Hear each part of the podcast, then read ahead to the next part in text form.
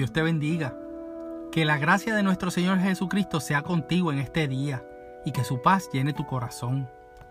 Cuando me pongo a pensar en la cantidad de distracciones y entretenimiento que tenemos hoy en día, el hecho de que saques un ratito para escuchar este byte de fe es motivo para mí de darle gracias a Dios. Por eso mi oración es que Él me permita llenarme de su presencia y que pueda ser de bendición en tu vida. Mira lo que dice acerca de la fe Efesios 3, 11, 12.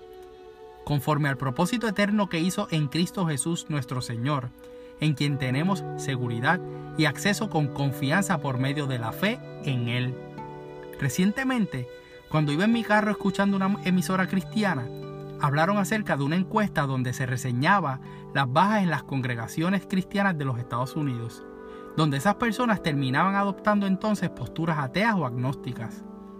En muchas de estas encuestas que se publican en la radio o en la prensa no se dan los detalles específicos, pero en mi corazón vino que probablemente en el camino hubo entre ellos cristianos que perdieron la paciencia ante la espera de una contestación a su petición, quizás porque el tiempo y las contestaciones de Dios no necesariamente se ajustaron a sus exigencias.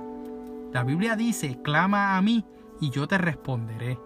Dios siempre responde conforme a su tiempo, su voluntad y su plan de Dios para nuestra vida, aunque sus respuestas no necesariamente van a ser de nuestro agrado. La paciencia, según una de las definiciones, es mostrar pasión que está bajo control con un carácter de larga duración.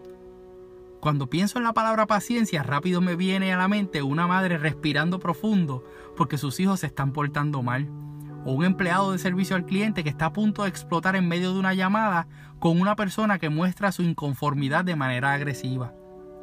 También, donde pongamos nuestra fe nos puede llevar a perder la paciencia. Creer en Dios desde los bleachers nos puede hacer tener una idea lejana de dónde debemos tener nuestra fe. Cuando ponemos nuestra fe en lo que queremos recibir de Dios y lo recibimos, Él es bueno.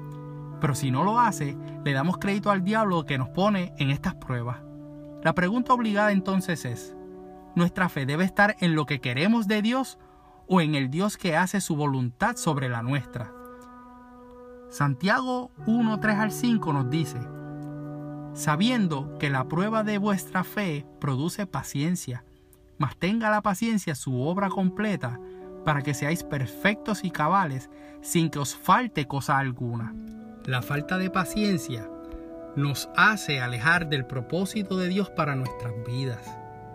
Una de mis tías, Titi Julita, quien fue una de mis mayores influencias en la fe, y sé que se está gozando en los cielos desde hace unos años, le llamaba a estos cristianos cristianos mercenarios. Y aunque el término pueda ser fuerte, es real. Ella decía que eran personas que a cambio de algo que habían negociado con Dios oraban, se congregaban y ya una vez recibían lo que pedían, entonces no encontraban tiempo o razón para seguir orando y muchos regresaban a su vieja criatura. Otros iban a los pies de Dios con una petición y si no era contestada en un tiempo que ellos determinaban, pues entonces se quitaban y yo sé esto muy bien porque yo fui uno de esos cristianos mercenarios. Estoy seguro de que hay sanas teologías que pueden responder a esta problemática, pero yo estoy muy lejos de ser teólogo. Ahora, sí estoy convencido de que hay una aplicación práctica que nos puede ayudar a evitar que perdamos la paciencia.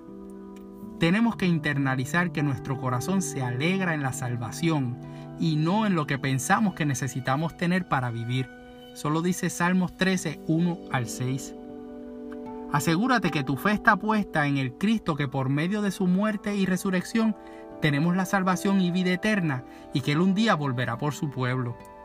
Eso quitará las cargas de tristeza y desesperación que trae poner la mirada y la energía en todo aquello que tú estás esperando, tu sanidad a la enfermedad, la contestación a un nuevo trabajo, la restauración de tu matrimonio, o que tu hijo o tu hija vengan a los pies de Cristo.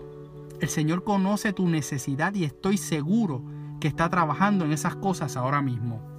Pero al mismo tiempo, date cuenta que es contigo con quien realmente está trabajando de manera directa y que el que empezó la obra en ti la perfeccionará hasta el día de Cristo Jesús.